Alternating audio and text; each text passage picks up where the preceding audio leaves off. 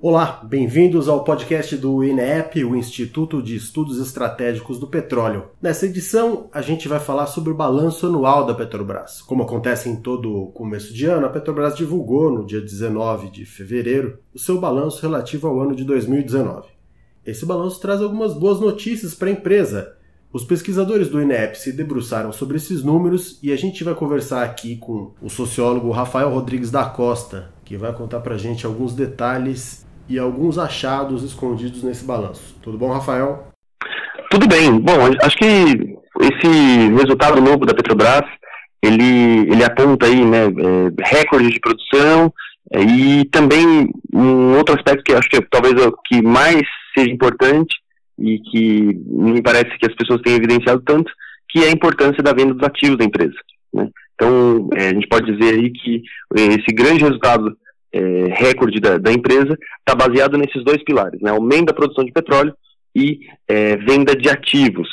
Ah, é curioso né, a gente anotar isso, porque embora né, você até citou é, sobre o lucro líquido recorde né, de 40,1 bilhões, é, que foi 55% maior do que é, no ano passado, é, ele vem ao mesmo tempo em que a receita da empresa diminui, né, caiu quase ali 3%. E isso é um pouco interessante, porque a gente nota que existe um comportamento diferente entre as diferentes áreas da empresa. Né? Então, se a gente for, for ver, por exemplo, a área de exploração e produção, que é basicamente a, a parte de produção de petróleo, é, essa área ela aumentou a receita dela em 13%, né? grande parte dela por causa das, é, do aumento das exportações. Então, talvez seja importante a gente lembrar que essa, esse aumento das exportações ela acontece justamente por causa da, do aumento da produção de petróleo no pré-sal, então, o aumento dessa exploração, né, oito novas plataformas entraram é, em operação aí nos últimos dois anos, e agora elas estão chegando no seu, no seu pico de produção.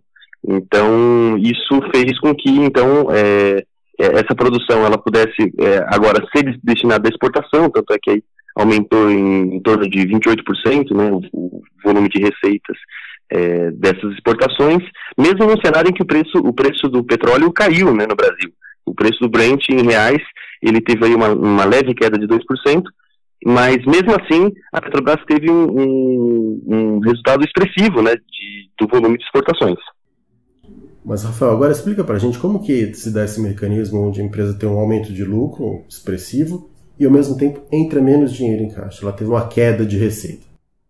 Então, uma das coisas que pode explicar isso é exatamente esse, é, essa queda né, na, na, na, nas receitas de venda da companhia em detrimento da venda de ativos, né, que é esse plano que a Petrobras tem adotado desde 2016, que é uh, o plano dos desinvestimentos, né, então, que é a estratégia que a companhia tem adotado para tentar, é, sob a justificativa de que o endividamento da empresa ele é alto, então ele precisa ser é, reduzido para que a empresa possa voltar a crescer. Então, essa tem sido a estratégia da companhia.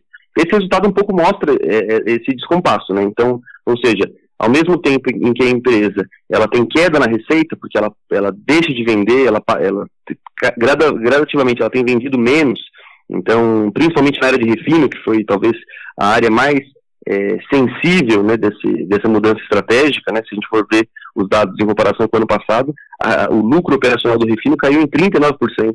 Então é um número bastante expressivo, né? Que foi ocasionado, essa queda se deu exatamente pela, pela queda na, na tanto na produção quanto na venda de derivados. Né? Então, se a gente for pensar aí, é, só para a gente ter um número para os nossos ouvintes entenderem, a, a gasolina caiu em 9% das vendas num, num, cenário em que o mercado de derivados tem crescido 3% no país. Então, é, foi exatamente isso, eu acho que, que, explica um pouco desse resultado da Petrobras. Então, ou seja, a queda na, nas receitas de vendas em detrimento de um lucro extraordinário com a venda de ativos. Então, se vende parte da empresa e, ao mesmo tempo, é, diminui-se a sua receita com os seus produtos.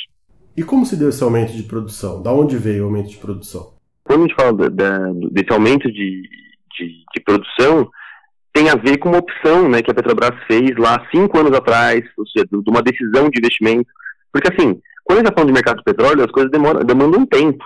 Né? Então, ou seja, uma decisão de investimento lá cinco anos atrás está tendo efeito agora. Então, mesmo que a gente possa considerar realmente um número é, promissor de que houve um aumento da, da produção, esse, esse, essa decisão de investimento aconteceu lá atrás.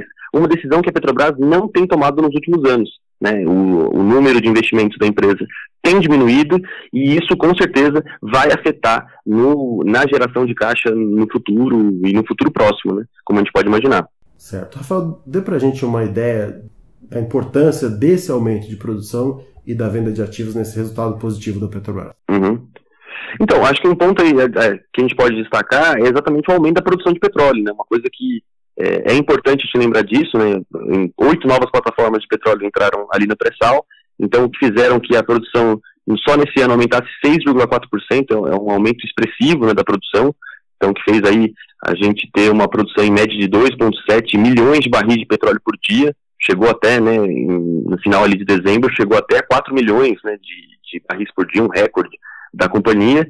Então, é um número bastante expressivo, né, que fez, inclusive, aumentar né, o, o volume de exportações, aumentou ali em torno de 28%. É, só que isso não explica exatamente o lucro atual da empresa. Embora é, esse número seja divulgado aí amplamente pela imprensa, é, a gente, notando é, minuciosamente ali os detalhes do balanço, a gente percebe que o, o que fez mesmo esse, resultado bastante positivo da Petrobras foi a, a venda de ativos. Então foi, foi vendendo então as subsidiárias da BR Distribuidora, da TAG, aqueles campos rasos que eles colocaram à venda. Então é, a gente fez um estudo ali no, no, INEP sobre esses dados, a gente viu ali que em torno de 63% do lucro líquido, né, ou seja, em torno de 25 bilhões de reais, 26 bilhões, é, foram, foram fruto dessa venda de ativos. Então, ou seja, esse resultado é, de aí de 40 bilhões, se a gente for pensar que grande parte dele, né, ou seja, 26 bilhões desses 40, eles estão envolvidos com a venda de ativos, o grande, o, o carro-chefe desse, desse, desse resultado com certeza tem a ver com mais com a venda de ativos do que com a produção de petróleo. Nos últimos anos, a Petrobras tem se dedicado muito a melhorar o perfil do papel da ação que é vendida nas bolsas. E parte disso passa por diminuir o endividamento da empresa. Como é que está isso agora? O endividamento ele subiu em torno de 4,6%.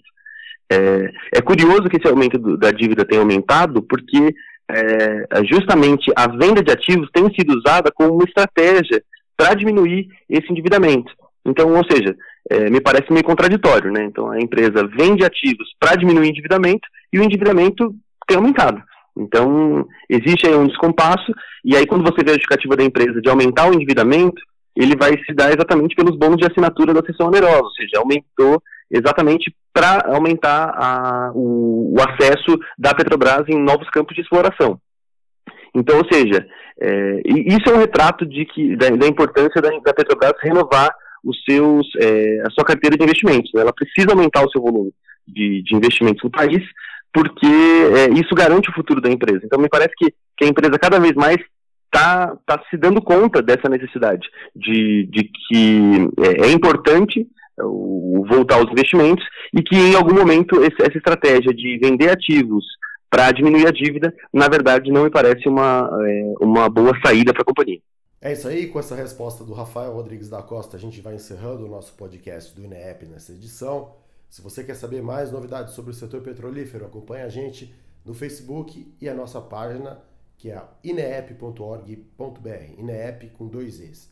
Rafael, muito obrigado e até a próxima. Até mais. Tchau, tchau.